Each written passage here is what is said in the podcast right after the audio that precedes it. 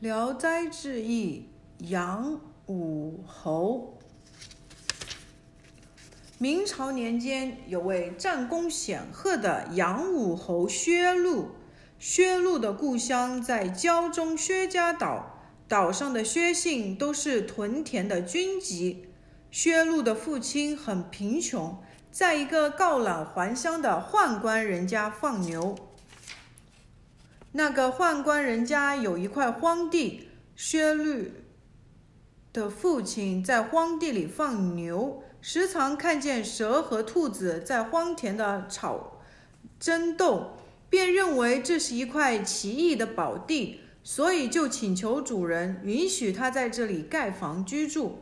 主人同意后，薛禄的父亲就在这块荒地盖了一间茅屋，全家在里面居住。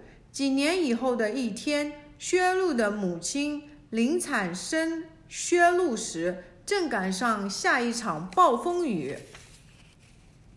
两位指挥使，两位指挥使奉命去巡海，路过这里，正巧天下大雨，就离开了大路，跑到薛禄家的草房门前避雨。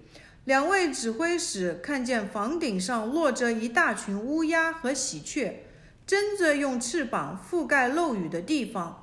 两人感到很惊异，心想屋里发生了什么。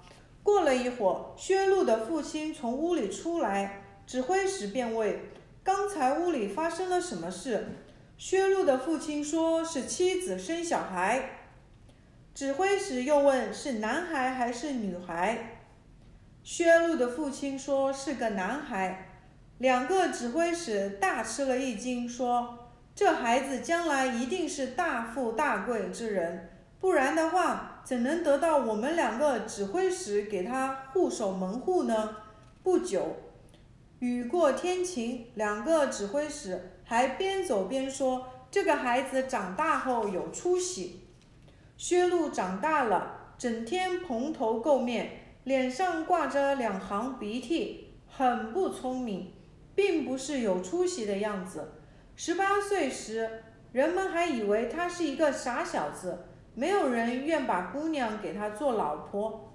这一年，薛禄家要出一名壮丁去守卫辽阳，薛禄的哥哥为这件事情很忧愁。一天，薛禄对哥哥说：“大哥这几天嘀嘀咕咕的。”是不是不愿去当壮丁呢？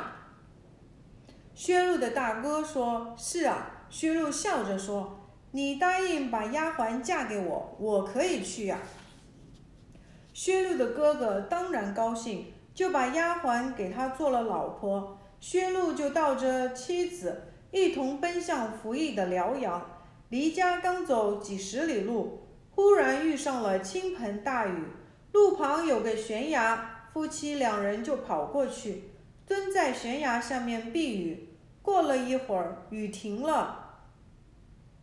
薛禄夫妇又往前走，刚走出几步，悬崖上的石头就崩塌了。附近的居民从远处望见山崖上跳出两只老虎，逼近夫妻，往两人身上一附，老虎就无影无踪了。